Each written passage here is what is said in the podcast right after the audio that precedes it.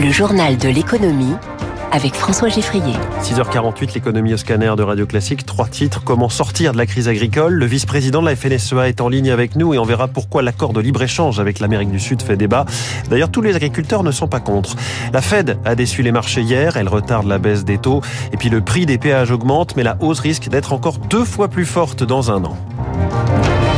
Que se passerait-il si 100 000 tonnes de bœuf, 100 000 tonnes de poulet et 180 000 tonnes de sucre arrivaient en Europe, euh, venus tout droit d'Amérique du Sud et avec des droits de douane préférentiels? C'est toute la question et la crainte qu'on entend beaucoup ces jours-ci dans la colère des paysans. Le sujet de l'accord de libre-échange avec le Mercosur est au cœur du sommet européen. Aujourd'hui même à Bruxelles, Emmanuel Macron y est arrivé hier soir. Mais tout n'est pas à jeter dans cet accord, y compris pour les agriculteurs, Eric Cuoche. En cas d'accord avec le Mercosur, les principaux perdants sont connus, liste l'économiste Maxime Combe. Ceux qui pâtissent de ces accords de commerce, c'est une agriculture tournée vers le local, de l'élevage, à qui finalement on demande une montée en gamme avec des conditions sociales, environnementales, sanitaires toujours plus exigeantes. Ce qui pèse sur la compétitivité. Sur la filière volaille, par exemple, le coût de production au Brésil est 36% inférieur à celui de la France.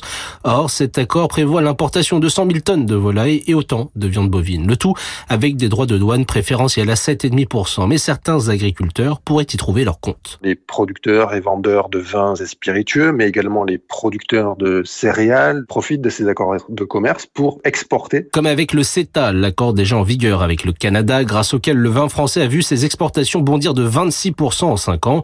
L'Europe doit donc trancher, estime l'économiste de l'agriculture Thierry Pouche. La question est de savoir, est-ce que dans une négociation commerciale, on doit ou non extraire des filières fragiles en ce moment, dire ça on ne négocie pas, ça au contraire on peut le négocier, etc. En contrepartie, le risque est de voir certains secteurs des marchés du Mercosur comme l'automobile ou encore la gestion de l'eau échapper aux champions européens. Eric Kioch pour Radio Classique. Bonjour Lux Messart. Bonjour. Vous êtes le vice-président de la FNSEA. Euh, le Mercosur, vous prenez, vous jetez ou entre les deux? Parce qu'on a l'impression que parfois la, la FNSEA est pas forcément à l'aise vis-à-vis de ses adhérents sur ce sujet.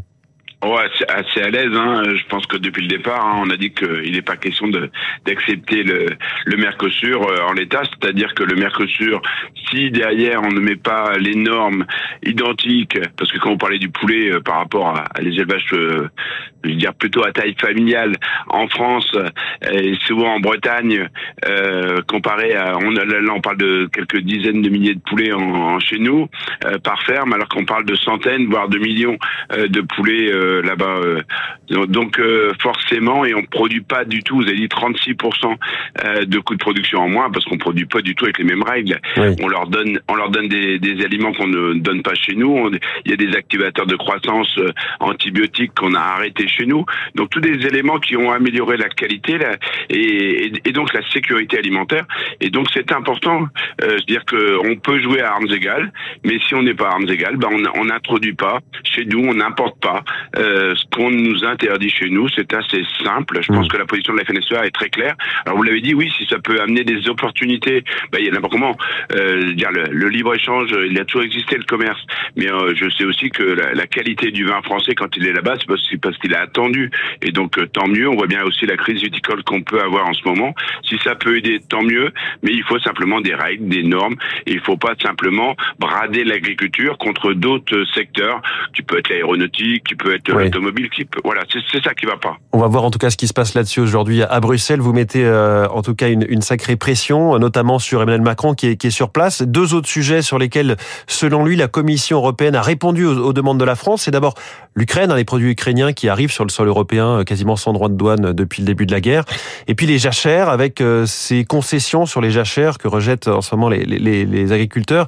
La règle des 4% de jachères qui est assouplie pour la période 2024-2025, c'est un premier pas alors sur les jachères, oui, euh, clairement, euh, c'est un premier pas, mais quand on nous annonce que ce sera que pour 2024, euh, bah c'est pas possible. On va quand même, on va quand même pas recommencer l'année prochaine. Donc euh, il nous faut euh, de la visibilité. Il faut qu'on puisse produire le maximum chez nous. Faut, on va pas faire n'importe quoi. Hein, je veux dire, et l'environnement fera partie, n'importe fait partie de notre ADN. C'est-à-dire que la, la, demain, si on peut et si on valorise mieux la haie, si on valorise mieux et si on donne la capacité aux éleveurs euh, justement par rapport aux prairies, de pas sanctuariser par rapport aux cinq ans. Voilà, il y a des choses assez simples hein, qu'on attend d'Emmanuel Macron. Et puis surtout par rapport à ce que vous disiez en Ukraine, bah, c'est un peu la, un peu la même chose qu'au Brésil euh, avec ce traité du Mercosur. Euh, c'est que forcément aujourd'hui, ce n'est pas aux agriculteurs français de payer le crédit, euh, la dette euh, de cette guerre en Ukraine. On est derrière les Ukrainiens, mais aujourd'hui, mmh. c'est pas possible. Par contre, voyez dans le détail, euh, si c'est bien de mettre des droits de douane, mais il faut que ce soit des droits de douane par rapport à avant la guerre. Faut pas que ce soit par rapport à 2022, donc plutôt 2020, 2021. Sinon, on va appliquer des droits de douane avec des choses qu'on avait déjà commencé à importer fortement. Je vais prendre qu'un exemple. Hein. Euh, le sucre, on est passé d'une importation d'Ukraine de 20 000 tonnes à 750 000 tonnes. Voyez pas? Et on nous annonce 1,2 million de tonnes l'année prochaine. Ah, il y a de quoi complètement arrêter la production chez nous. Euh, et là, on perdrait complètement notre souveraineté, le savoir-faire. On a perdu déjà cinq usines de sucre euh, depuis dix ans.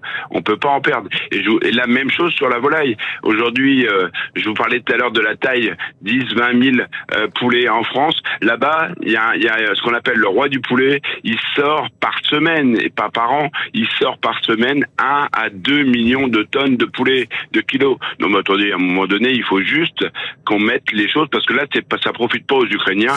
Encore une fois, il faut absolument qu'on mette des règles. Et c'est pour ça que ce qu'on attend d'Emmanuel Macron, c'est qu'il parle et qu'il donne une vraie vision de cette Europe, une Europe qui accompagne, une Europe commune avec les, et qu'on évite aussi les distorsions à l'intérieur de nos pays. Luc Messard, est-ce que la FNSEA, dont vous êtes le vice-président, la campagne aux européennes vous ne m'entendez pas. Voilà. Et euh, Lux Messard, est-ce que la FNSEA garde l'option du blocage de Ringis ou de perturber les accès à Paris, qui sont les lignes rouges fixées par le ministre de l'Intérieur? Alors aujourd'hui, vous voyez que la détermination elle est forte. Le blocage de Rungis, on n'y était pas favorable parce que forcément, ça se bloque tout seul. Vous savez, quand vous êtes bloquez, vous encerclez Paris euh, tel que c'est fait, mais à chaque fois dans la dignité, dans le respect des biens des personnes, euh, ce que nous avons fait. Et aujourd'hui, par contre, à un moment donné, il va falloir que le gouvernement nous entende. Sinon, à un moment donné, euh, les agriculteurs, il y en a qui ont plus grand chose à perdre. Il y a une détermination forte. Il est urgent que Gabriel Attal, qui doit parler ce matin, parle clairement il doit parler paysan, il doit pas parler avec un langage qu'on ne comprend pas. Euh, il faut pas nous dire simplement je vous aime. Ce matin, on veut des actes. Merci beaucoup, Lux Messard, euh, vice-président de la FNSEA, en direct dans le journal de l'économie de Radio Classique. Très bonne journée. Il est 6h56, une petite douche froide sur les marchés financiers hier soir. Dow Jones moins 1%, Nasdaq moins 2 après les annonces de la Fed qui ne baisse pas ses taux. Euh, directeur tout de suite. Surtout, elle temporise pour la suite. La détente commence à attarder, hein, selon Wilfried Galland, directeur stratégiste de Montpensier Finance.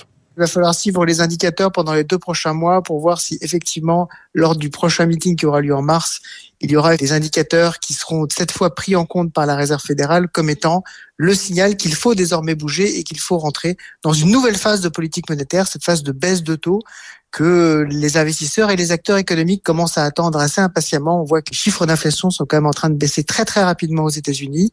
Il ne faudrait pas non plus que la Réserve fédérale, après avoir peut-être monté ses taux un peu tard, les baisses là aussi un peu trop tard. C'est un peu l'angoisse des investisseurs. On verra donc durant les deux prochains mois si on a des nouvelles sur ce sujet-là. Wilfried Galland, et puis ça ne vous a pas échappé, les tarifs des péages augmentent aujourd'hui de 3%, mais ce pourrait être beaucoup plus l'an prochain. Arnaud Aimé est spécialiste des transports chez SIA Partners la hausse de 3% en moyenne qui s'annonce euh, ce 1er février, elle est très inférieure à celle qu'on a connue il y a un an, qui était de presque 5%. Pourquoi est-ce qu'elle est inférieure? Eh bien parce que l'inflation a quand même nettement ralenti par rapport à l'année dernière.